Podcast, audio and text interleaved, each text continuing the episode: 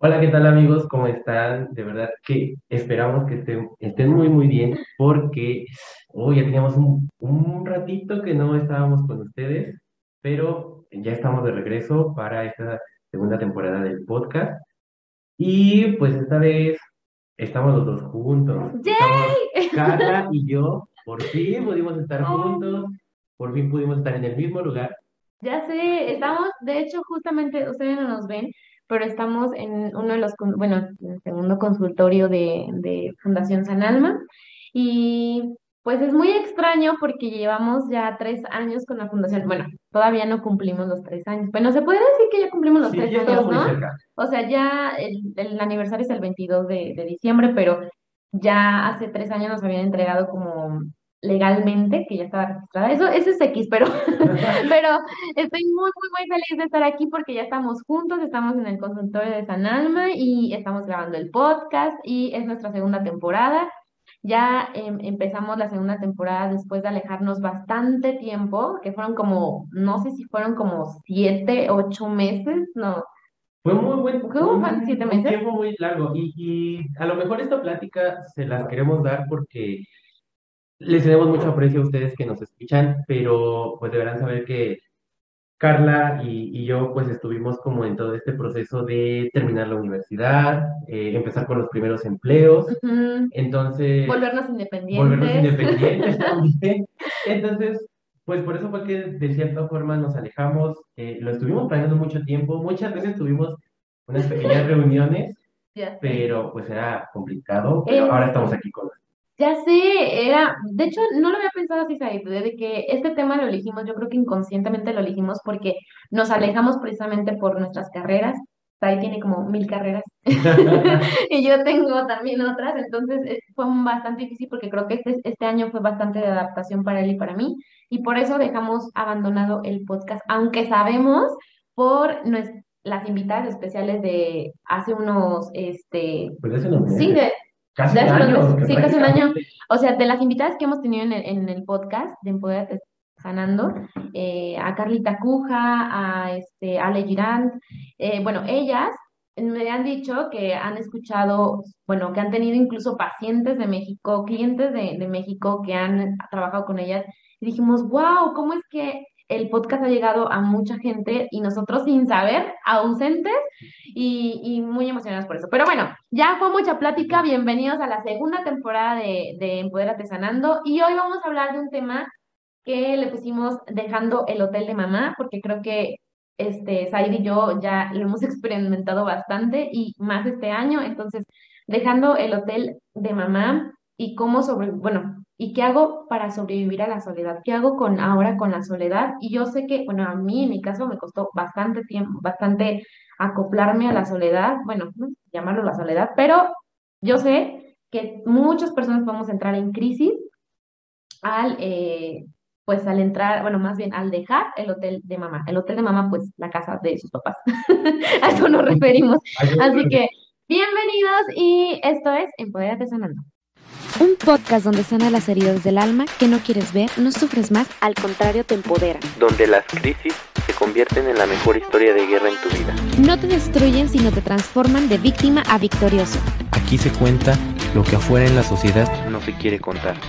El dolor se transforma en empoderamiento. Un podcast de Fundación San Alma. Con Carla Garli, Y Said Ramírez. dos géneros buscando el equilibrio. En Empodérate Sanando. Bien importante que, que queremos recalcar, que yo creo que la soledad es como súper amplia, eh, súper eh, de, de muchos temas que se pueden englobar de esto, ¿no? En pareja, cuando uno siente miedo, cuando piensas que te va a dejar la pareja y te sientes abandonada o abandonado. También está como cuando terminas una relación de pareja y la ausencia de la otra persona, cuando te divorcias, ya tuvimos un episodio sobre divorcio, por cierto. Este, cuando muere un familiar, pero en este caso quisimos que fuera dejando el hotel de mamá, o sea, dejando el nido, dejando, como lo quieren llamar ustedes, dejando el espacio que ustedes tenían viviendo con sus papás. Y yo sé que nos escuchan de varias edades, pero normalmente nuestra audiencia es más como para jóvenes adultos. Entonces seguramente vas a estar pasando, si tú estás pasando por eso o estás pensando en dejar el hotel, pues entonces es momento de, de, es una etapa hermosísima, pero queremos recalcar que eh, la soledad es bastante pesada, pero también que pues platicar con ustedes de cuáles son los tips para, no para que ustedes dejen el hotel de mamá, creo que ese podría ser otro episodio, ¿no? Sí, esa podría ser otra de cuestión. cómo dejar el hotel de mamá, cómo hacerte independiente económicamente, que incluso nosotros estamos en el proceso todavía, a lo mejor en muchas cosas, pero mm, eh, eso podría ser otro episodio. En este caso vamos a hablar de la soledad que se siente cuando tú dejas el hotel mamá, te vas a un departamento tú solito, o con roomies, o con lo que sea, vas a sentir esta soledad. Y pues no sé, ¿de dónde crees que tú, que, que viene el, miedo este a El la miedo. soledad? Pues fíjate que yo creo, Carla, que este miedo llega de, pues justamente de, de dejar ese espacio en el que tú te sentías seguro. Yo tengo una frase muy, muy graciosa que por ahí un día vi en internet, de un meme, en el cual me doy cuenta, o más bien no te das cuenta, y muchas veces creemos o inconscientemente tenemos la creencia de que todo aparece por arte de magia, ¿no? O sea, la comida llega por arte de magia, eh, la ropa, todo, todo está ahí, ¿no? Pero justamente ya cuando, cuando piensas en independizarte, pues te llegan muchos miedos que son en el, eh, en el cómo voy a sobrevivir, eh, a dónde voy a irme, cómo me voy a sentir, o sea, incluso esa, esa parte que, que es la que principalmente queremos tratar, la, la del, del sentimiento, Ujú. pues, pues nace pues de la, de la incertidumbre de lo que va a pasar, ¿no? O sea, de Sí. que no, no sabes muchas veces cómo vas a sobrevivir, cómo vas a hacer, incluso dices, ok, tengo un trabajo, ya tengo un departamento donde vivir. Te, te llega así como de, ¿en qué momento voy a comprar la comida? ¿No? O sea, ¿de verdad voy a terminar comiendo sopas instantáneas? o- Atún. Atún, exacto. O sea, sí son varias cosas y que muchas veces no sabemos manejarlo. Es muy complicado Sí. poderlo manejar y te ataca todo eso en un mismo momento que justamente, aunque tengas a la familia, aunque tengas amigos, aunque tengas una mascota que quieres mucho, porque también a veces ayuda demasiado, eh, te sientes solo. Te sientes solo, te, te sientes como si estuvieras en un mar en el que nadie te puede ayudar, en el que por más que nades no vas a llegar a, a- a tierra firme. O sea, es una etapa sí complicada, pero a la que no hay que tenerle miedo. Creo que también es algo que, que tenemos que dejar claro, no hay que tenerle miedo. Que es normal, ¿no? Como sentirte en esa incertidumbre, o sea, eso lo vamos a platicar en otro episodio, de cómo, qué tips puede ser para que antes de que te salgas del hotel de mamá, pero es como bien importante que, bueno, creo que a mí me hubiera gustado que cuando yo empecé a vivir sola, porque yo llevé como cinco años viviendo sola, ya casi seis, bueno, esporádicamente, porque este año regresé al hotel de mamá por muchas cosas, pero Sí, regresé al hotel, regresamos al hotel de mamá por unos cuantos mesecitos y después nos volvimos a ir. Pero más bien, creo que a mí me hubiese gustado lo que tú estás diciendo. O sea que no es fácil, de por sí no es fácil saber económicamente cómo le vas a hacer para irte. Y que después hablaremos como la decisión, ¿no? De irte, porque, bueno, a nosotros nos tocó de manera distinta porque nosotros fuimos foráneos. Porque eh, nos nos- fuimos a estudiar. porque nos fuimos a estudiar a otro lado. Entonces, sí o sí teníamos que aprender a sobrevivir, A sobrevivir. pero hay otras personas que no. O sea, tengo amigos que ellos estudiaron en la misma ciudad y de donde siempre han vivido y no han experimentado eso. No, y justo fíjate, Carla, que yo creo que ese es un tema, o más bien parte de este tema, que es una, una cuestión muy importante, porque también tenemos esa parte en la que te vas solo de casa de mamá dentro del mismo lugar donde vives, o te vas incluso de ciudad, ¿no? Ah, Por sí. ejemplo, en el caso de nosotros, te fuiste a Morelia, Ajá. que somos de Michoacán, Somos y Michoacán, yo, yo me fui a, a la Ciudad de México, ¿no? Al Ujú. final, y, y bueno, en este, en este momento pues quiero sí como hacer esa intervención. Por ejemplo, realmente en mi caso no fue una decisión que yo tomara al Ujú. 100%. Créanme que la, la decisión al final la tomé sí porque era algo bueno para mí, pero yo prácticamente la tuve que tomar porque así se dieron las circunstancias. Yo no, vaya, yo no estaba preparado. Yo me había mentalizado para irme, sí, de aquí a otra ciudad más pequeña, ¿no? Estamos hablando de que me iba a la ciudad más grande de Latinoamérica, Ya que, sé. que también, o sea, a veces, yo creo que muchas veces predisponerte no es bueno, pero pues nosotros que vivíamos en lo que llamamos provincia, eh, es complicado porque, porque te, te llenan de miedos, ¿no? O sea, los medios de comunicación en general, o sea, no vamos a hablar de cada uno, pues te, te presentan las noticias malas, entonces te da mucho miedo. Casi Ujú. siempre te da miedo irte. Entonces, le digo, o sea, esa, esa es otra parte también yo creo muy importante, en la Ujú. que te vas, sí, dentro de tu misma ciudad, te vas a, a, a otro hotel, Otro a, hotel. a- a tu, a tu propio A tu hotel, propio porque hotel. también es una realidad, o sea, tú Ya empiezas a sé. hacer tu, Ese tu es hogar. Es súper bonito. Eso Ajá. justamente lo que dices, yo creo que yo en mi caso, y voy a empezar a platicar de estos, justamente para llegar al tema de dónde viene la soledad. Porque, bueno, no de dónde proviene, sino de dónde nace en ti el miedo a la soledad en este, en este caso. Por ejemplo, en mi caso, o sea, fue así. eh, yo tampoco lo decidí, de repente de un día para otro, ya les contaré esa historia. em, en ese, en ese caso, mm, mi, yo me quedo sola, viviendo completamente sola, no roomies, no compañeros de, de cuarto, es más, en una casa sola, lejos de mi familia, sí, no mucho tiempo, como a una hora y media, dos horas, pero aún así era, pues, estaba muy feo, porque yo ya había ten- tenido como seis meses como de entrenamiento de cómo sobrevivir yo en cuestión de comida y todo eso y así, pero en la parte de soledad creo que fue lo que más me costó. Y ahora yo ya lo veo, mi casa, bueno, no es mi casa, ¿verdad? Porque no es propia, pero mm, la casa donde yo vivo, siempre, siempre, siempre, siempre, siempre, es mi hogar. Y mi hogar soy yo a donde yo vaya. Y eso es bien curioso porque aunque no tengas eh, nadie viviendo contigo, sabes que si estás tú, está tu hogar, pero cuando tienes miedo a la soledad, no, no es así. Y bueno, ¿de dónde, más o menos de dónde viene esta soledad? Yo creo que hay muchos factores de dónde proviene la, la soledad, pero, o sea, el miedo a la soledad, no la soledad. ¿De dónde proviene el miedo a la soledad? Es más que nada cuando tú, eh, incluso cuando estamos muy pequeñitos y, y nuestro, nuestro fuente de protección, seguridad y, y acompañamiento son nuestros papás.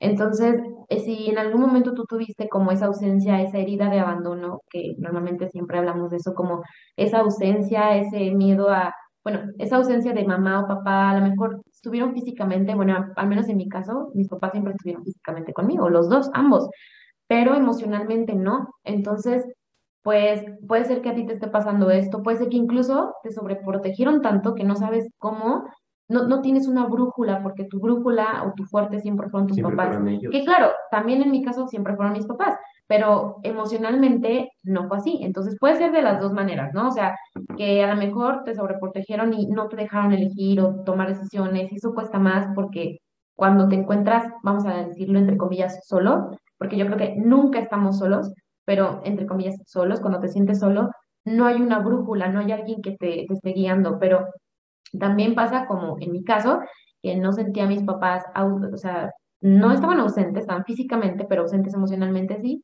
Y entonces ahí yo entré en esta como confusión, como, o en este dolor de decir, eh, bueno, yo estaba pasando por un proceso muy difícil, ustedes ya lo saben, ya lo he mencionado en varios episodios, pero yo vivía con ataques de ansiedad, o sea, por otras cosas.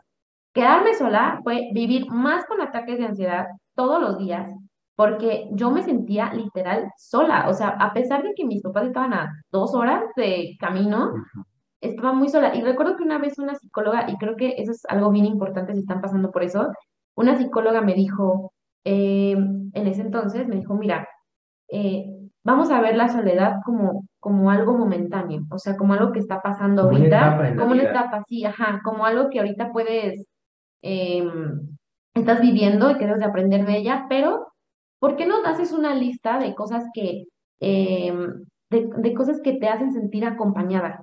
O sea, para que no ves una, la soledad como, pum, como algo súper grande, grande, grande, grande que Y te que está nunca se va a comiendo. acabar. Ajá, Porque también llega este sí. momento, yo creo, en el que tenemos esa confusión. Creo que aquí es importante, Ujú. chicos, mencionárselo y que quede bien claro. O sea, Carla se refiere a que, y digo, creo, creo que es el caso muy similar. Ajá, Nos referimos a, a la, a la, como a la ausencia emocional de nuestros papás. ajá. No tanto como que, ay, tu papá te dejó ahí y quién sabe qué haces, quién sabe quién eres. No, sino a que Al muchas apoyo, al veces apoyo, ¿no? al apoyo, o sea, muchas veces los papás sí te apoyan y todo, pero, pero justamente, o sea, ellos como, como algunas veces ya les tocó pasar por este mismo proceso, o sea, te dejan como empezar a ser más independiente, empezar a sentir, o sea, justo lo que tú dices, no sobreprotegerte porque saben que si en algún momento tú te tienes que enfrentar a ciertas situaciones, no vas a saber resolverlas. Ah, sí. Entonces, a eso es a lo que vamos, ¿no? O sea, también esa parte yo creo que es importante para, incluso para quienes estén pensando en ser papás, de, Ya. no, de no sobreproteger a, a los hijos, porque justamente, o sea, yo, yo les puedo decir en mi caso, eh, cuando yo era más pequeño, sí fui un hijo muy sobreprotegido. Tengo hermanos, Ajá. pero la diferencia de edad es grande. Entonces, en algún momento mis papás entendieron eso, de que no me tenían que sobreproteger, porque justamente pas- pasa lo que me pasó, ¿no? O sea, que me tuve que ir y muchas veces sí te cuesta, o sea, sí estás preparado, pero no tuviste la preparación suficiente. Bueno, incluso que tengas to- todos esos años ya de Sí. preparación previa, no va a ser suficiente, yo creo. Pero, pero hay que entender esa parte, o sea, nunca sobreproteger a los hijos. En ciertas formas, sé que nosotros como papás, y, y digo porque les digo, tengo hermanos, son, la diferencia es muy grande, entonces casi yo me siento como su papá, cuesta mucho trabajo verlos sufrir o verlos mal, ¿no? Pero yo creo que es bueno dejarlos a los hijos, que, era, que fue yo creo nuestro caso, dejarlos que, que pasen esos, esos momentos, De ¿no? crisis. De crisis para que aprendan, para que cuando sean grandes justamente no se les No cierre el mundo. Sí. Porque, porque pues cuántos casos no sabemos de gente que pues lamentablemente pues, pues fallan sus planes y después Claro. viene la frustración. Ese igual será otro tema, ¿no? Sí, Pero, pero igual, o sea, esa, esa parte es muy importante, ¿no? Sí. O sea, que la Sí, porque eso que dices, o sea, yo me refiero a la, a a la ausencia emocional cuando las necesidades emocionales principales que pues un papá debe de, darte como ese apoyo, eh, no, como cubrir esa necesidad de amor, de seguridad, de protección, de fortaleza, de cariño, de contacto físico en, en cuestión de cariño, amor, este, esas, esas, esas son necesidades básicas emocionales que la fuente principal son tus papás cuando eres muy pequeño. Entonces, entonces, cuando tú te encuentras en una situación en la que a lo mejor papá o mamá está ausente física o también emocionalmente porque tienen mucho trabajo, porque no, a ellos no les enseñaron cómo amar tampoco, o no aprendieron, aprendieron como conforme aprendieron con los, bueno, sus papás de ellos, o sea, tus abuelos. Entonces, pues es eso, que, que, que eso es lo que sucede, que cuando empezamos a crecer, pues nos faltan estas necesidades emocionales porque no sabemos cómo cubrirlas, que es un tema bien amplio, pero en resumen es eso. Y, y que cuando llegas a estar solo, no sabes cómo cubrir estas necesidades. O sea, no, dan cosas tan simples. Por ejemplo, yo, yo recuerdo muchísimo, y no sé si alguien ya dejó el hotel de mamá y se está sintiendo solo, porque precisamente este es el episodio para eso, para eso. que yo recuerdo que, que yo, yo iba a la universidad, entonces yo regresaba a la universidad y yo sentía solo, o sea, todo solo, o sea, obviamente todo estaba solo, pero yo me sentía vacía, o sea, como que, ¿y ahora con quién voy a platicar? Y, y entonces ahora, ¿quién me va a escuchar? ¿Quién me va a preguntar de mi día? ¿Quién me va a decir si me siento mal o no? ¡Ay, esto es horrible! Cuando te enfermas, Ah, eso sí, es horrible. Así. Incluso muchas veces dices, ah, ¿quién me va a preparar un té? Te sientes a veces, Ay, y perdón por la palabra, pero a veces te puedes sentir tan inútil en esos momentos porque dices, ¿quién me va a hacer eso? Y ya, Ya no hay sé. quien lo haga. Ya sé, pero ahorita me acordé y me no me emocioné, pero es que es una de las cosas que siempre quise compartir porque es bien feo, o sea, cuando, cuando te enfermas, pero bueno, ahí voy a ese tema, precisamente de que eh, creo que lo más importante es, estaba diciendo un tip de mi psicóloga y lo voy a retomar, que decía, haz una lista de cosas que, que no te hagan sentir sola, o sea, por ejemplo, no ver la soledad como lo es, o sea, tan grande, inmensa y un monstruo. O sea, tú te sientes sola, pero tú sabes que estás a dos horas de tus papás, ¿verdad? Tú sabes que hay internet, tú sabes que hay este, em, llamadas, videollamadas. Me dijo, por el momento, piénsalo así, que no, o sea, estoy sola y no puedo con esta soledad y me va a dar un ataque de ansiedad y, y ay, no, o sea, eso es muy feo, incluso recordarlo ahorita se me da como cosita, Sí. porque yo recuerdo que sí era muy de, de ataques de pánico todo el tiempo o llenaba vacíos, con, o sea, este vacío de soledad con, con parejas y salía con personas que, ni al caso, caso, o sea, que ni te Ya caen bien sé, incluso. ya sé. Ajá, pero, pero justamente, o sea, eso como les decimos y como creo que va a ser lo que siempre les vamos a estar recordando durante este episodio, es bien importante que, que sepan y que, que vivan esa parte. Sí. O sea, por ejemplo, yo en mi caso les digo, pues me fui y, y bueno, Carla ya les comentó que ella, pues, vivió sola, Ujú. pero en mi caso yo sí llegué a vivir Con con, con roomies. La verdad, nunca tuve malas experiencias. Un saludo para todos mis roomies. Pero, están escuchando. pero, pero esa parte, incluso que a veces estés con gente que es muy cercana a ti, te, te llegas a sentir solo. O sea, creo que también eso es algo bien importante. O sea, no nos referimos solamente a, ay, estoy solo porque literal no hay nadie. No. O sea, muchas veces tú también te puedes sentir solo aunque tengas a mil personas ahí, a un lado de ti. O sea, eso es, eso es algo que les digo. Hay que aprender, dentro de todas las emociones, hay que aprender a vivirlas y a, y a Ujú. poderlas superar. Porque si, si después nos quedamos también con el miedo de quererlas superar, híjole, yo creo que ya no crecimos. Y no, no me, no me refiero a que a crecer de que mido 1,60 y subo a 1,70 o de que voy a crecer de forma laboral. Pues, Crecer ¿sabes? emocionalmente, sino ¿no? crecer emocionalmente. Eso los va a preparar muchísimo, la verdad. Entonces, eh, les digo, esa, esa parte hay que aprender siempre a vivirlo, pero sí, también como nos dice Carla, o sea, hacer una lista, porque a mí también de- en algún momento me, me lo dijeron, Ajá. hacer una lista de todas las cosas que no te hacen sentir solo. Y vaya, a lo mejor tú puedes estar escuchando música, Claro. literal, de forma literal estás sola porque no hay nadie, Sí. pero eso no te hace sentir solo. Tal vez puedes estar mm, probando a ver qué vas a cocinar, ¿no? O sea, pero esa es una actividad que te hace no sentirte solo. Sí. Entonces, eso es también bien importante porque también esas, esas actividades te van a ayudar a poder superar esa, vamos a llamarlo una etapa, porque realmente sí lo es, o sea, Sí, sí, lo etapa. es, es una etapa, se puede repetir o ya no se puede volver a repetir, pero son etapas. Entonces, Ay, siempre hay que aprender a, a- a abrazar esas, esas etapas, abrazar esos momentos, porque también te hacen crecer. Sí, que es momentáneo lo que estás pasando. Y que créeme que incluso puede ser que te frustres. Yo me acuerdo, pues fueron que más o menos como cuatro meses que estuve literal llorando todos los días de es que no puedo, bueno, aparte de yo y, mi, y mis traumas que traía en ese entonces, pero más bien el, el no tener a nadie, y creo que fue ahorita que estaba diciendo, o sea, y de eso, estaba recordando como qué cosas puedes hacer para no sentirte solo.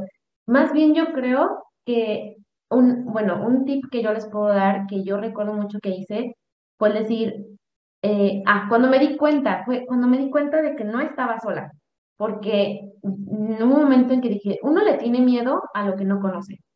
Ay, cómo me encanta decir esto porque es verdad.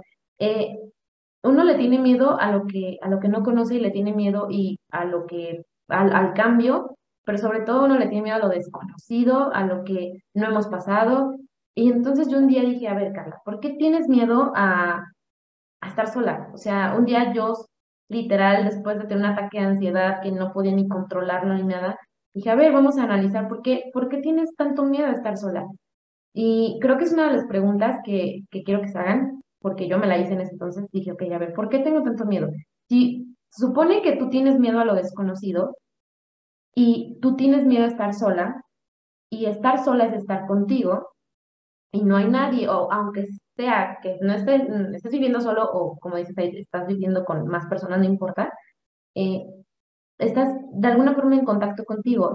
Entonces, si yo tengo miedo a estar solo o sola, quiere decir que entonces yo no me conozco, porque a todos nos da miedo lo desconocido.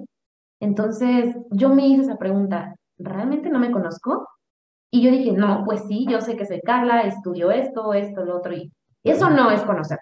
No. ¿ok? Eso es lo que tú haces, y es lo que haces, bueno, sí, O lo que también proyectas o lo que incluso lo toda que la gente sabe. Ajá, O sí, sea- que es como muy común. Más bien, pregúntate quién eres, o sea, quién realmente tú eres, o sea, no la estudiante, no la profesional o profesional, no lo que has hecho con otras personas, no, lo que, o la hija de, o el papá de, o sea, no, no. o sea, eh, o el hermano, no, sino quién eres tú para ti mismo.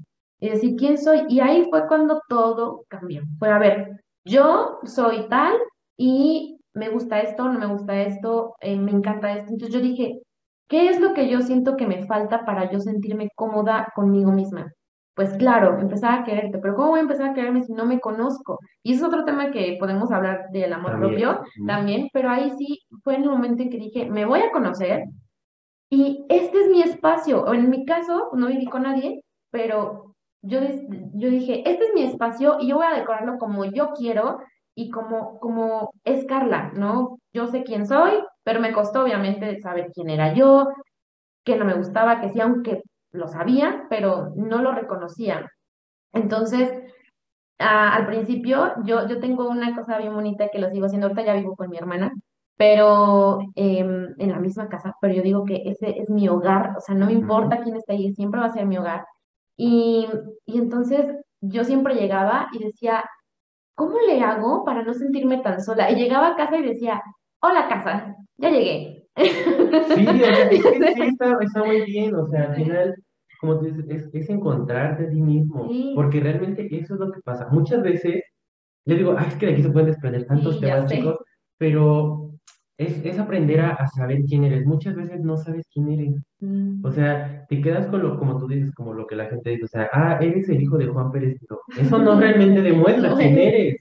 O sea, necesitas saber encontrarte y, y aprender, o sea, algo que yo creo que también es bien importante que les digamos, que también en algún momento vamos a hacer un, un, como una extensión de este episodio que son para darles los tips, pero es, eh, es no pensar que, ah, estoy solo, mm, voy con personas. No. No, No, yo creo que incluso, ay, no, no sé si- no sé, creo. ajá, sí, sí, está bueno que lo diga de esa forma, pero es lo peor que pueden hacer. sí. O querer, querer este, Suplir. suplir eso eh, eh, a unas personas con otras, porque técnicamente es eso, querer suplir, incluso suplirte a ti mismo con otra persona. Eso está muy mal. Sí, es verdad, tienes toda la razón. Es porque- como decir, yo no quiero estar conmigo, no tolero estar conmigo. No me caigo bien. No me caigo bien.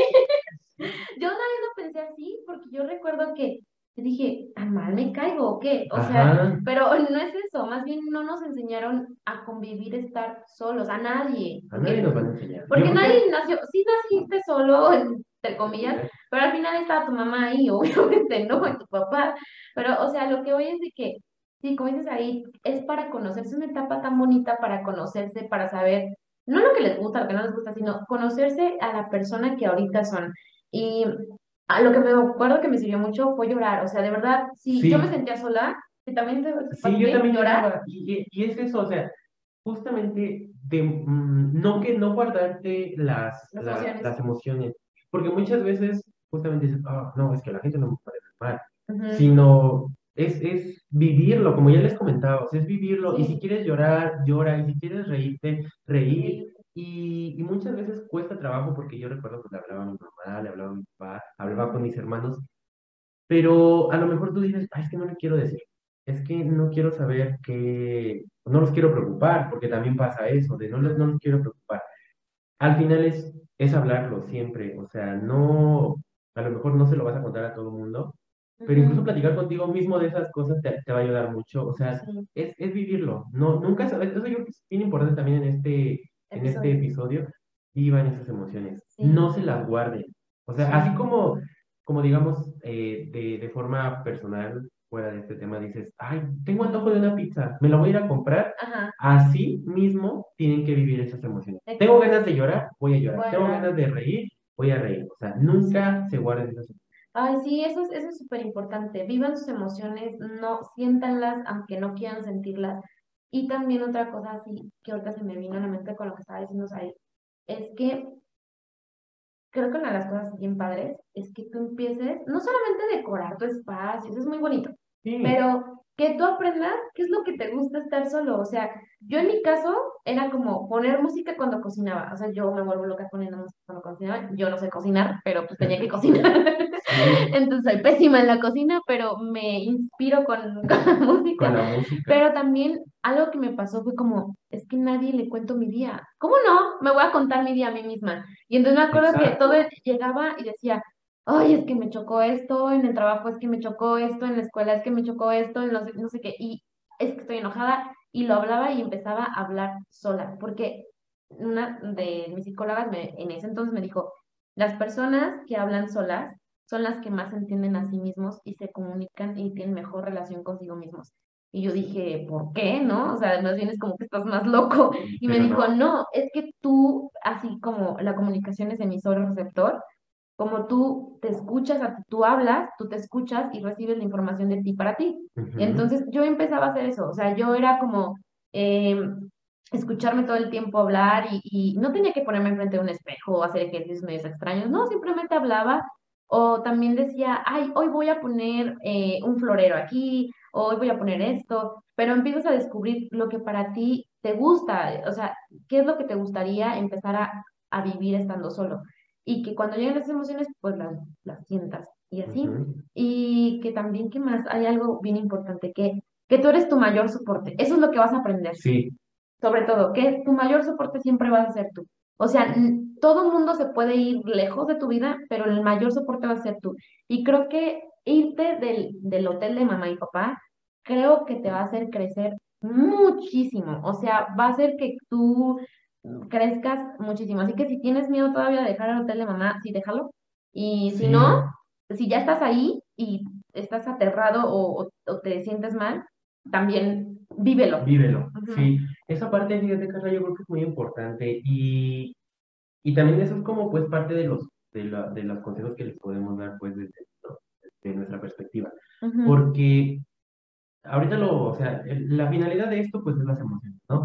Y sí, estamos muy padre, pero también aprendes incluso a administrarte, sí. aprendes, ay, chicos, de verdad, te lo juro, aprendes hasta ser responsable. Cuando tú piensas que eres responsable, te das cuenta que no. No es. Te- entonces, ya, ya, ya estando tú fuera de, te das Sí. cuenta de ser responsable, de, es que va a sonar tanto como un papá o una mamá, No eh, importa. de, de- de con quién te juntas, Sí. a dónde sales, los horarios en los que sales, o sea, creces en todos los aspectos, o sea, no solamente de, de- manera emocional, ¿no? O sea, Sí. creces en muchos aspectos, eso te va a preparar para, para muchas otras experiencias que vas a tener que vivir durante la vida. Entonces, de verdad, como, como les digo, o sea, es, un- es algo que les estamos repitiendo y repitiendo porque es muy importante, o sea, vívanlo, de verdad, Sí, vívanlo. vívanlo. Que no les dé, o sea, es que Sí les va a dar sí miedo. les va a dar miedo. Háganlo con miedo. Todo háganlo Exacto. con miedo. Yo recuerdo muchísimo que, y que es muy, esa es una historia que me encanta contar, porque ahí me di cuenta lo dependiente que era. O sea, vean, vean la contradicción tan grande que voy a decir.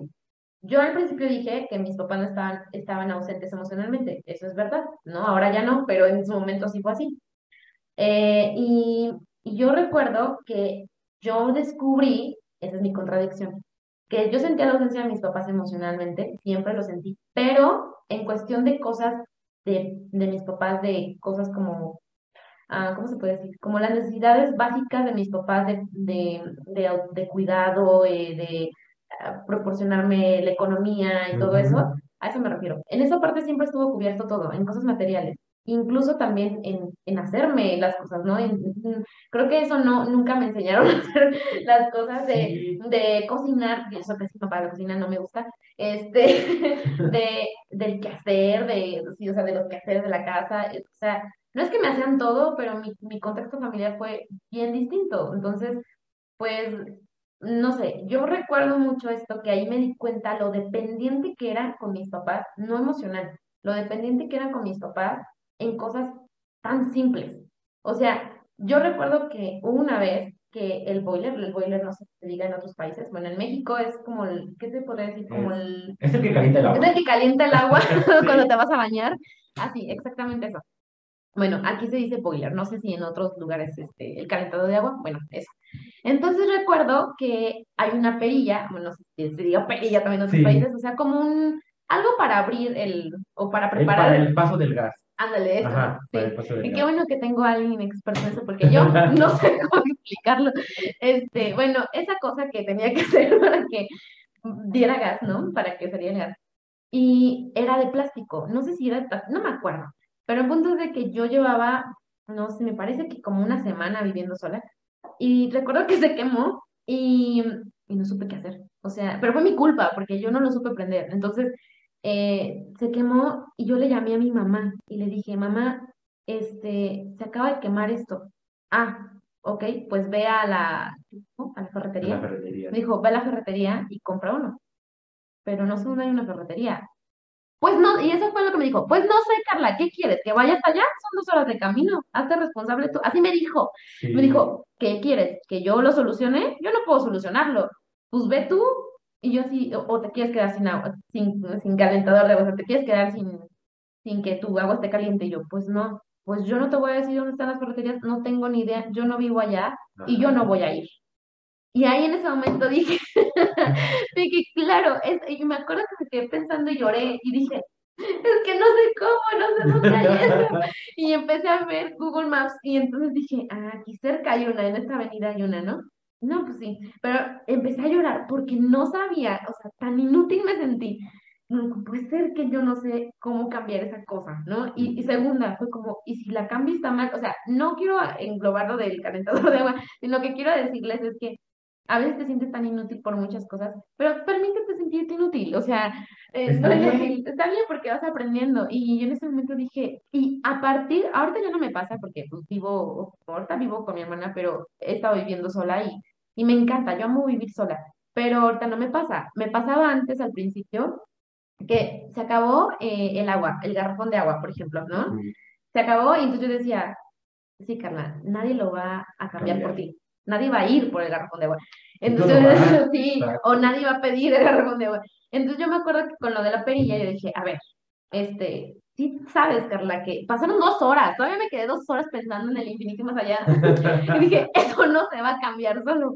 Entonces dije, vas, tienes que ir. Y ya, bueno, y eso me pasó con muchas cosas, incluso con cosas bien incómodas, como de, ya se acabó el agua, ya se acabó el gas, nadie, nadie lo va a cambiar. Si no lo haces, déjate de tonterías y ve a cambiarlo.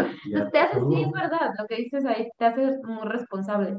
¿Alguna vez te pasó como cosas como eh, en, en cuestión de enfermedades? O sea, que dijiste, esto Sí, estuvo, estuvo muy fuerte, porque, por ejemplo, a sí. mí, les quiero decir, la, y eso creo que me pone bastante triste, o sea, eso sí fue muy duro. Em, de hecho, hace un año yo temía muchísimo por lo del COVID, porque yo pensé que yo tenía COVID hace un- casi un año, y yo dije, ¿cómo lo voy a hacer yo sola? Pero mm, me ha pasado que me enfermo y creo que es una de las experiencias más feas, más duras, y que eso yo creo que no me gusta vivir. Eso es lo que no me gusta vivir, las enfermedades. ¿Tú tienes alguna experiencia de eso? Sí, fíjate, hace pues, prácticamente un año yo fui aquí donde, donde vivo. Ni siquiera estaba viviendo en la ciudad, créanme. Entonces estaba muy lejos de mi familia. Ah, Y sí. sí tuve un periodo de enfermedad muy grande. Creo que cuando estuve en la, en la escuela, pues no así. Realmente ahí, pues, lo normal, gripas, eh, sufro un poco de alergias, entonces eso como que no me preocupaba tanto, ¿no? Pero esa vez sí, estando muy lejos, sin nadie, justamente sí fue muy duro, porque es que es, es bien difícil, o sea, el, el pensar en que nadie te está cuidando, en que nadie está pendiente de ti, pero regresamos a lo mismo. Tú mismo estás al pendiente de ti, o sea, no estás solo Sí, realmente, estás tú. Entonces, sí, sí es algo bien complicado, o sea, sí te pone triste, sí es algo que, ay, no, y ahora Sí, cómo lo muy, resuelvo, pero bastante duro. es bastante duro. Y, y estamos hablando de que no fueron realmente enfermedades graves. Sabemos que hay gente que pues, lamentablemente tiene, pues tiene otros, otras complicaciones de salud, pero, pero sí, o sea, eso te va a ayudar bastante. Créanme, te, te va a ayudar bastante el, el hacerte responsable de ti mismo. O sea, no... Ah, es que, es que es regresar Es a los mismos triste. consejos. Es muy triste, Es- sí, Ya nos pero... pusimos depresivos. Ah, ya vamos a No, pero No, pero, pero vaya, lo que les, lo que les decimos, o sea, es muy hay que depresivo. estar preparados siempre, o sea, esa parte de, de dejar, yo creo que incluso eso puede ser otro de los, de los miedos que, que sí te pueden salir, créanme, yo creo que sí, o sea, porque incluso dices, ¿y a dónde voy a ir al doctor? ¿No? O sea, no sabes ni siquiera a quién Cuando, acudir. con más bien, mm, es que te sientes débil porque estás enfermo. Entonces dices, bueno, a ver, ¿Cómo salgo? ¿yo cómo voy a salir de esta enfermedad solo? Exacto. O sea, es como muy, muy extraño porque, o sea, sí ya nos pusimos un poco sad, pero, pero es verdad, o sea, yo, yo recuerdo mucho que, que una vez me pasó que me desmayé en un consultorio Ujú. y en ese momento yo dije, es que yo no tengo nadie en esta ciudad, solo soy yo y yo y ya. Bueno, sí tenía un familiar, pero estaba ocupado, entonces yo recuerdo que tenía que ir, o sea, así de, así de feo es enfermarte viviendo solo. O sea, yo recuerdo que había estado en, ¿qué? En, o sea, tenía que irme a hacer unos análisis. Cuando llego a hacer los análisis, me desmayo. Y entonces, después de que me desmayé, eh, ahí sí sentí como, yo tengo que regresarme sola a mi casa. Sí. Y después tuve que regresar a mi casa sola, hacerme comer, después volver a la clínica para que analizaran mis estudios. Y ahí fue cuando dije, creo que esta es una de las cosas más duras que me ha tocado vivir. Eso fue la más duro viviendo, o sea, una de las cosas más duras, pero en enfermedad fue de las cosas más duras que me ha tocado vivir, porque fue como, ah, no le puedo decir a mis papás que me acabo de desmayar. De hecho, creo que están enterados por el podcast. Sí, O sea, no, no los quise preocupar porque obviamente tus papás o la gente que te que ama, pues va a buscar la manera de ayudarte. Y yo dije, no, sé, necesito ayuda, sí, después llegó mi papá, pero al final yo dije, no, necesito yo vivir esto. O sea, me acabo de desmayar, tengo que ir por mis medicinas, tengo que regresar a mi casa, tengo que después regresar a la clínica, ¿y qué voy a hacer? Y eso, esa sensación fue muy fea, pero ¿saben qué fue? Que si pasan una situación de enfermedad y están viviendo solos, abrácense. Así, Sí, literal. O sea, Es sí. Pero sí, o sea, es, es- eso que tú comentas, Carla, es muy importante porque, porque miren chicos, o sea, la verdad, puede que sea algo muy, o sea, lo más simple, un- una gripa, ¿no? Pero que te esté tirando en ese momento. sí. Entonces, ahí es lo que tienes que aprender. Hay momentos, sí, donde por más que quieras, Sí. creo que todos lo hemos vivido, de que tu familia o un familiar tuyo dice, "¿Sabes qué? esto es muy grave, necesito que que me ayuda". ayudes. Y, y no es la ayuda económica, o sea, es la No, ayuda sí. emocional, la ayuda de El estar ahí. apoyo. O sea, sí. sí se necesitan, pero justamente tú tienes que saber que no por cualquier cosa tienes que recurrir a tus papás, porque Sí. una, los puedes preocupar. Eso, Sí. o sea, por eso te digo, eso es un tema también bien delicado a veces, yo creo, pero vamos a, a manejarlo así. Los puedes preocupar, sí, pero también tienes que ser consciente de que no puedes estar esperando a que todo el tiempo otra persona llegue, o sea, que lleguen tus papás, que lleguen tus Sí. amigos, porque a lo mejor eso, esas dos horas, por ejemplo, tú y yo que estábamos como a dos horas de nuestro Ujú. lugar de, de donde somos, esas dos horas pueden ser vitales para que sobrevivas. O sea, también eso hay que, hay que ser muy conscientes, ¿no? O sea, de que, de que en cuanto tú tengas algo, no digas, ay, es que ¿quién me va a llevar al doctor, es que, ¿cómo voy a ir? No. O sea, hay que saber resolver las cosas. Y les digo, muchas veces es por no preocupar a la, a la A la familia, gente. a la gente. Porque Sí. si tú te pones también en ese plan de que no, tengo que esperar a mis papás, tengo que esperar a mis amigos, porque, bueno, ya después vienen las etapas donde empiezas a conocer gente Ay, sí, y, es y amigos como de mucha, mucha confianza, Sí. Pero, pero tienes que aprender a, a esa parte de que a lo mejor en esa media hora, en esas dos horas, de eso pueda depender tu vida. O sea, ya viéndolo en un caso muy Sí. desfavorable, ¿no? Entonces, sí es bien importante, la verdad, que, que no se le cierren. Ya sé. Es, eh, yo recuerdo esa vez que dije, iba camino, o sea, ya salí de la clínica, ¿no? Y yo ahí toda desmayada. Bueno, bueno, pues no desmayada, sino que salí de la clínica cuando me desmayé. Y recuerdo que dije, ok, voy a tener que tomar un Uber a mi casa. Vine en el Uber y dije, no estás sola, estoy aquí. Y me acuerdo que me abracé y entonces dije, estoy aquí, te pasa algo, bueno, pues ya veremos.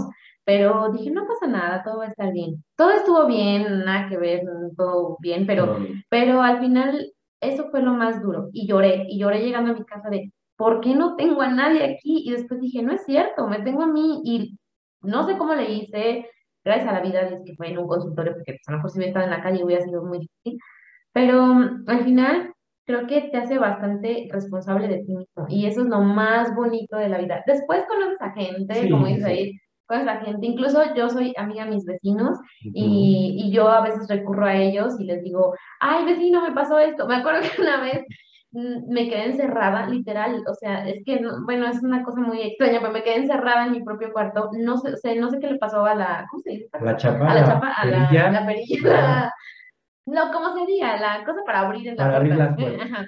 Este, digo como se diga porque no, no, no, no solo nos venden, nos escuchan de México, entonces es por eso. Entonces me acuerdo que le llamé a mi vecino, porque tenía mi nombre de mi vecino, y le dije a mi vecino, necesito que entres a mi casa Y que me este, saques". y que me saques. Sí, Entonces ya te empiezas a ser amigo de gente, y, y creo que esa es una de las cosas más bonitas. también. Eso también de, vas a hacer fiestas en tu casa, también, pero es muy extraño porque cuando haces fiestas en tu casa, bueno, a mí me pasaba, yo decía, es que yo voy a tener que limpiar. Sí. Entonces yo decía, no, ya mejor que no vengan. Y cuidas tanto tu hogar porque al final viene siendo tu hogar. Yo me acuerdo que me tardé un mes para decirle hogar. No, como seis meses para decirle hogar.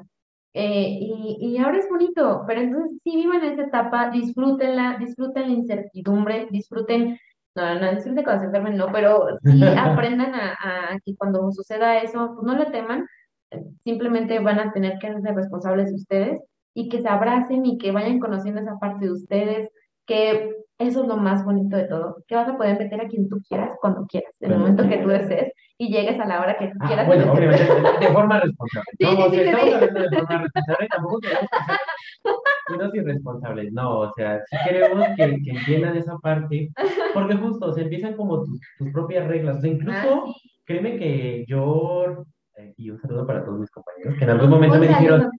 saludo para mis compañeros, que en algún momento me dijeron, ay, eh, pon tu casa, no, o sea, yo como regla, y no por mis, no por mis roomies, Sí. yo como regla propia, nunca, bueno, sí invité a algunos amigos, pero así como literal, máximo cinco personas. Pero, pero por mí, por seguridad, porque también tú luego, no sabes, o sea, tú puedes organizar Ah, una sí, fiesta y tú dices, ay, invito a esas 10 personas, pero tú no sabes a quién invitan esas 10 Esas personas, personas. rato se hacen 50 mil y, y es un, es un descontrol total. O sea, esa fue una regla mía, yo les digo, no tenía reglas por parte de, de los roomies, todos, bueno, sí había unas reglas de convivencia, pero era como, no, tú puedes hacer una fiesta, nada más, este, como, como con respeto de que fuera, no sé, el viernes, que fuera el Mm. sábado, cositas así, pero, pero les digo, o sea, tú mismo aprendes a, a ponerte esos límites, a ponerte esas reglas, Sí, a a que no cualquiera va a. Cuando les digo no estoy mal influenciando, mi mamá me va a regañar después de esto. No, o sea, yo nunca hice fiestas en, en, en mi casa, eso sí, porque yo decía, no, yo no sé quién va a venir, ¿no? Y, y va a sonar muy amargado esto, pero es que a veces ya cuando aprendes que es tu espacio y que es un espacio que se respeta y lo vuelves tanto hogar, o sea, que dices, no, y yo invitaba solo a mis amigos cercanos, o sea, súper cercanos, Said, por ejemplo, conoce que mis hermanos, Said es como un amigo súper cercano a mí, entonces Sí. casi como Said y yo nos escuchamos así, de cercanos son mis círculo de amigos, casi yo no tengo amigos, pero eh, tan cercano y yo, y yo los invitaba, pero es de confianza, o sea que, como dices ahí, sí, que responsablemente invites a gente responsable, ¿no? Que tú sepas que es de confianza y no, este es abierto al mundo, y creo que eso es lo que pasa, que la gente que vive en su mismo lugar, que sigue viviendo en el hotel de papá y mamá, piensan que eso es lo que va a suceder, o sea, que es como, sí, venga todo el mundo, y entonces, ¿por qué tú no invitas a tocar si vives solo? Es como, Sí. pues es mi espacio, o Sí, sea, fíjate que esa parte, eso que comentas es algo bien, bien, no sé si llamarlo así, bien chistoso, porque justamente, no, a veces cuando estamos, bueno, vamos a llamarlo así ahorita por etapas, cuando estás en la secundaria o en la prepa, que ves que algunas personas hacen una fiesta, ah, sí, como que te dices, ay, es que ¿por qué a mí no me dejan hacerlo mis papás? Pero justamente cuando llegas a este momento, como dice. Carla, de que es mi hogar, aprende ese, no sé si sea también la palabra correcta, pero vamos a llamar a respetar ese lugar. Y es Ah, cuando, sí. o sea, realmente es bien complicado porque no hay como tal, como les decimos, o sea, no hay una regla, no hay algo escrito, no, pero aprendes por qué se tiene que respetar porque llegas lugar. a cuidarlo, Ajá, llegas a exacto. cuidarlo, a... Esto me pasa con mi hermana porque llevamos 15 días viviendo juntas y, y, y, y mi hermana no lo entiende y oja- ojalá que un día escuche el podcast porque yo a ella quiero darle la libertad de explorar eso aunque viva conmigo, Ujú. de vivir eso, esa responsabilidad y todo eso. Y me, y me decía, O sea- me decía, eh, así, mira, Sí, o sea, prácticamente, como comentario, Ajá. o sea, le quieres dar la oportunidad de que viva, Viva. sola, viva de sola. que siente esa soledad. Sí, porque le dice a mi mamá hace unos días, este, es que Carla no habla en su habitación. Y yo, Pues sí. es que mi niña, pues, o Así sea, así es. es la vida. Sí. No voy a estar todo el día platicando. Digo, No. no, pero, o sea, yo le quiero dar la oportunidad de que, de que explore eso, ¿no? Ah, pero eso le dije aquí que estas no, porque es Ujú. mi hogar. no, no mi hogar, es nuestro hogar ahora. Entonces, pues no. Eh, bueno, pero eso es aparte. A lo que voy es de que ella decía, ¿por qué, por qué en casa de papá y mamá te da tanta flojera hacer el quehacer? Ujú. ¿Por qué te da tanta flojera de, si tienes que lavar los platos, ¿por qué no? ¿Por qué te costaba tanto trabajo y te regañaban? Y, y aquí, plato que ensucias, plato que lavas luego, luego, todo el tiempo estás barriendo, todo el tiempo Sí. estás trapeando, todo el tiempo estás que la mesita y que limpias y que, ¿y por qué allá no? Yo, es que ahí me di cuenta y dije, porque este es mi hogar. Ujú. Y, y pues allá, en el hogar de papá y mamá. Y pues también vivía yo ahí, y sigue siendo un hogar también para mí, ¿verdad? Es un hogar familiar. Pero no, te haces, lo cuidas más cuando ya, cuando ya empiezas a sentir lo propio. Sí, es, es, Es una cosa muy chistosa, Ajá. porque incluso cuando después estás en casa, hasta te sientes sí. culpable cuando pasan ese tipo de situaciones. O sea, Sí. y había sucio y no barrí, ya barrió mi mamá, pero, Sí. o sea, tampoco estamos diciendo que sean unos flojos, ¿no? O sea, ya en su casa, en su casa, pero, pero como les decimos, justo en esos momentos es donde aprendes todas esas cosas que tú pensabas que te que te estaban restringiendo, incluso que, es que yo, yo creo que ya ahora que ya vivimos toda esta parte, no son reglas. O sea, aprendes por qué eran esas situaciones. O sea, por qué te lo decían, por qué pasaba, pero Eso. aprendes, o sea, aprendes a valorar todo eso. realmente. Claro. Y, y ahorita que lo ves, wow, cómo tus papás también lo tienen como un hogar, ¿no? O sea, el- es eso, chicos. O sea, no ser muy ambiguo, ya como mucho de, de todo, pero es eso. Creo que lo más importante es que vivan sus emociones, que hagan su listita de qué cosas quieren. Es más, que quieren vivir estando solos. O Sí. sea, que quiero, no sé, a lo mejor invitar a, a una amiga a mi casa de confianza o como quieran ustedes, da igual, o sea, es su experiencia, ¿no? Pero em, que quiero a lo mejor adornar así porque creo que el que tú empieces a acomodar tus cosas también te hace, te hace sentir bien. Sí, Y que si tienes ganas de llorar, llora, enójate, mm, lo que sea. Incluso a mí me pasaba que, que si yo tenía que llorar por X cosa, no, no porque me sentía sola, ay, era mi espacio, o sea, me podía, incluso con los ataques de pánico cuando empecé a manejarlos, era como, ay, me voy a tirar al piso y voy a llorar y llorar y llorar. Y nadie, nadie se va, me va a decir por qué estoy llorando, ni se van a preocupar, simplemente es una crisis ya. ujú, Entonces, más bien, como dices ahí, vivan sus emociones, vivan eso, no se van a arrepentir, es una de las cosas más bonitas que van a vivir en su vida. Bueno, Sí. ahora yo lo veo así, sí, yo también. pero sí, o sea, es como tan bonito y ahorita que lo estamos recordando, yo creo que, bueno, en mi parte se siente bonito como Sí, recordar es, eso. es muy bonito. Y bueno, yo por ejemplo, en mi caso, ya comentábamos, yo hace poco pues regresé acá con, con mis de mamá. de mamá y a, a casa. Tampoco me arrepiento porque justamente, como les digo, me ha ayudado a, o me ayudó a madurar toda esa parte, Ujú. pero eh, al final pues yo sigo buscando mi, mi, espacio. mi espacio, mi independencia. Y, y vaya, este, ahorita que estoy en casa me, me gusta, sí, también me gusta, pero me da justo esas herramientas, ¿no? De saber qué es lo que voy a vivir. Ya no me da miedo, ya no me, ya no siento esa incertidumbre de antes. A- Ahorita ya mis preocupaciones para volver a vivir solo ya son otras totalmente Más bien creo que es como económica, ¿no? Como, Sí, a ver la parte- esto, organizarnos. Porque ya, o porque ya aprendiste esa parte, Sí, o sea, ya. ya sabes qué cosas hay que, hay que, hay que como atender. atender. qué partes hay que atender, qué cosas hay que casa. Pero les digo, o sea, ya, ya, vaya, como a manera de resumen de los dos, eh, es eso, o sea, vívanlo, no se arrepientan, la verdad. O sea, digo, digo porque también eso es algo bien importante. Muchas veces que cuando te sientes solo dices, es que ¿por qué lo estoy haciendo? Y no, o sea, no, Me voy a regresar. sí me voy a regresar, pero no, de verdad, no se arrepientan. Una vez que tomen la decisión, o sea, tampoco le estamos diciendo, después de que escuchen esto, a, la- a la semana sálganse de. No, no, no, no, no, tampoco. No sean irresponsables porque tampoco. eso, eso también es otra parte bien importante en el que no se sientan mal. Por ejemplo, yo creo que a lo mejor Carlos también sabe y ustedes que nos escuchan saben de gente que a lo mejor, no sé, a los 15 años se salió de su casa. Nosotros nos salimos prácticamente a los, A los 18, 18, 18, 19. 19. Así como hay gente que a lo mejor se va a salir a los 30, a los 40 años. Aprendan que no se tienen que presionar. Sí. Cada quien tiene su tiempo y esas, esa circunstancia o esa, e- ese momento lo van a pasar en el momento que tenga que. No lo, no, no lo quieran forzar. Digo, muchas veces, eh, pues sí nos toca salir porque, porque quiere estudiar o porque hay que trabajar, ¿no? Como que son las razones más, más O porque simplemente ya estás harto y Ya. ya quieres ir. Sí, y, y vaya, tampoco a todos de tus papás, es lo que les digo, son, son unas, eh, son, son muchas cosas, muchas situaciones diferentes, ¿no? Pero les digo, o sea, tampoco por, forcen las cosas. Sí. A- aprendan a, a que se va a vivir o va a pasar en el momento que tenga que pasar. ¿sí? Entonces, eh, ya después de ahí, ahora sí viene el resumen de que pues eh, hagan tu lista de cosas, aprendan a vivirlo y también es importante, aprendan a que si sienten que necesitan ayuda, Busquen busquen terapia. la terapia. O sea, Sí. también, o sea, como les decíamos hace rato, no le contábamos a nuestros papás porque no los queríamos preocupar, pero a lo mejor sí está bien que en cierto momento les comenten y les digan, oigan, ¿saben qué? Pues está pasando esto, ¿no? Eh, O pasó esto, pero así lo resolví, porque también nos ayuda a sentirse bien.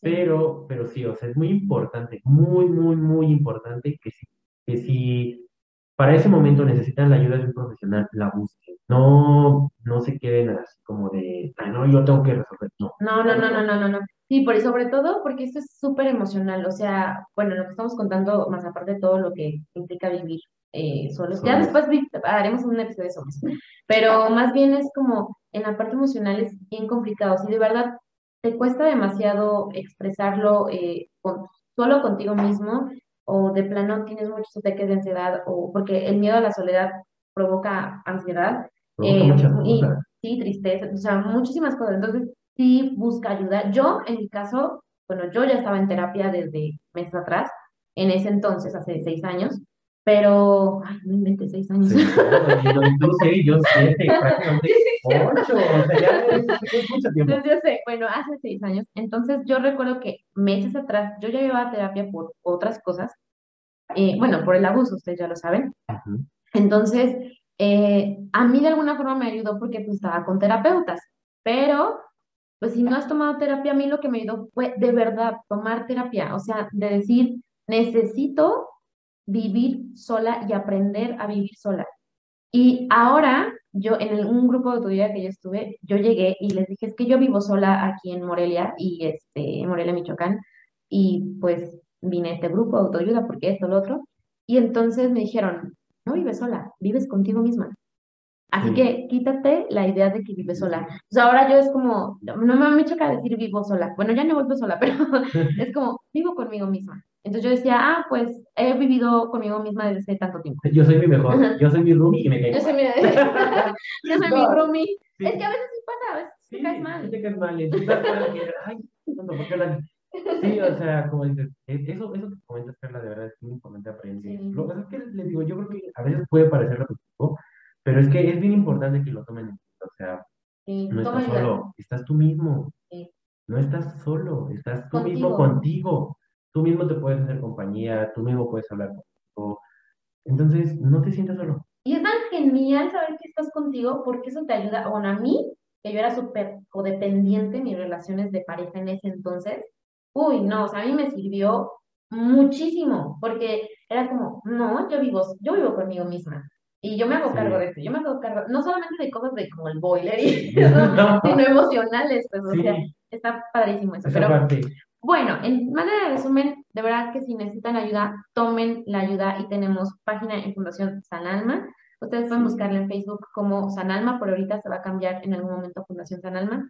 Eh, es que tuvimos un problema con Facebook por ahí, pero bueno, ya, contaremos. Este, y em, en nuestro Instagram estamos como Fundación San Alma, pueden mandar un mensaje por ahí y los vamos a atender si quieren. Sí, eso creo que también queremos comentarlo. este, estamos ya trabajando un poquito más con la fundación.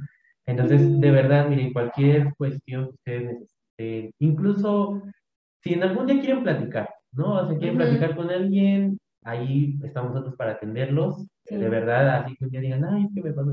Ustedes platíquenos, ¿no? Sí, Les, les prometemos que, que vamos a... los atiendes ahí Los atiendo yo, atender y después los atiendo yo si quieren de Sí. terapia. y ya aquí estamos en ese, en ese grupo de trabajo. Entonces, de verdad, incluso también Vamos a tener este, psicólogos nuevos. vamos a tener, vamos a tener nuevo personal, pero lo que sí queremos también eh, es eso, o sea, que se acerquen a nosotros, que no crean que cualquier problema o cualquier situación que estén pasando es mínima, o sea, de verdad, con toda la confianza se pueden acercar a nosotros. Eh, la otra, pues también a manera de publicidad, o sea, pueden mandarnos algún tema de que quieran que hablemos. Ay, sí es cierto. También si quieren, si quieren este, participar con nosotros dentro del podcast, es cierto, también eso adelante, eso es muy importante porque, porque que, sí queremos, tal vez puede ser un cliché, pero sí queremos que lo sientan suyo, ¿saben? O sea, que, que no sea como el típico, eh, podcast. Podcast. como nosotros Ajá. somos los expertos. nosotros aquí. somos los expertos y miren, tenemos a esta persona y no, o sea, también queremos tenerlos a ustedes, que ustedes se sientan parte de, y que justamente también nos platiquen su- sus historias. Porque Ujú. obviamente pues todos pasamos a lo mejor eh, situaciones similares, y voy a decir similares porque cada quien lo vive diferente. Entonces también, eh, de verdad, cualquier tema del que quieran que hablemos, si en algún momento ustedes quieren participar con nosotros con toda la confianza del mundo, pueden acercarse, ¿sale? Sí, estaría bien genial que algún día tuviéramos oyentes. Bueno, Sí. no importa si son de México, nos escuchan de México, nos escuchan de Ecuador, de Guatemala, de... ¿De dónde también nos habían escuchado? De de, Colombia. de Colombia, Sí. este, algunos de países de Latinoamérica, de, Latino- ah, me De trabé, de Latinoamérica. Latinoamérica, me. Pero sí, eh, manden mensajitos si quieren eh, sesiones de También, terapias, sí. ¿no? Porque creo, bueno, este podcast siempre inició, eh, sobre todo para nuestros pacientitos que, que en ese entonces teníamos, o que, o que simplemente por la iniciativa de decir, Fundación del Alma es no solamente para víctimas de violencia, sino también por muchas crisis que hemos estado pasando. Y como lo dice San Nalma, es sana tu alma. Entonces, eh, hay muchas, muchas cosas que no nada más tienen que ver de abuso, entonces está abierto para cualquier persona, no nada más que pasen alguna situación de violencia. Así que listo, estoy muy emocionada. Ay, está muy bonito, Sí, ya ya- queremos ya- regresar. Ya queríamos regresar. Está muy. Muy padre esta Está muy padre. Y vamos a estar hablando de muchos temas. Ah, eh, nuestro, nuestra temporada va a tener ocho, Ocho, episodios. Estamos planeando. Ajá. Y pues de aquí a ocho semanas vamos a estar en nuestra temporada 2 y seguramente por ahí vamos a cambiar de intro, tal vez ahorita no, no sé, ya se verá, pero estamos regresando y de hecho el 4 de noviembre, porque este Spoiler. spoiler, no, pero el 4 de noviembre lo subimos hace un año el primer episodio, Sí, pero aunque nos desaparecimos muchos meses, igual lo vamos a ir festejando por ahí, no sé, a ver qué. Podemos invitar a alguien como Sí. oyente, oye, por el primer año, el primer año interrumpido. No, sí, pero de verdad sí, ya lo que les decimos, o sea, queremos que, que, que regresar con esto. Como dice Carla, a lo mejor en algún momento la, la finalidad del podcast fue, podríamos decir que otra, ¿no? Fue, fue enfocado a ciertas personas, pero vimos que realmente sí necesitamos, pues creo que todos necesitamos ayuda. Y, Sí. y nosotros nos queremos abrir a todas las personas. Si en algún momento la situación que ustedes tengan, nosotros no la podemos tratar, créanos, por eso les decimos con toda la confianza, pueden acercarse a nosotros, nosotros buscar la solución, canalizarlos Claro. con aquella persona que los pueda ayudar, Sí, pero, pero de verdad, ¿sale? Sí. Entonces, esa, eso, eso quiero que les quede muy claro de verdad, porque, porque pues para eso nacimos, para ayudar a las personas. sí, qué bonito. Así que muchas gracias ahí. Te No, de extrañaba mucho, yo también te extrañaba mucho. mucho. Entonces, chicos, pues creo que por Nos este episodio nos despedimos. Y pues nos vemos la próxima semana, todos los viernes, Todos ya los quedamos. viernes. Antes eran los lunes, Ahora van a ser los viernes. Y todos los viernes vamos a estar ahí compartiendo durante ocho semanitas la segunda temporada. Muchas gracias, chicos. Nos vemos. Los queremos mucho. Bye, bye. mucho.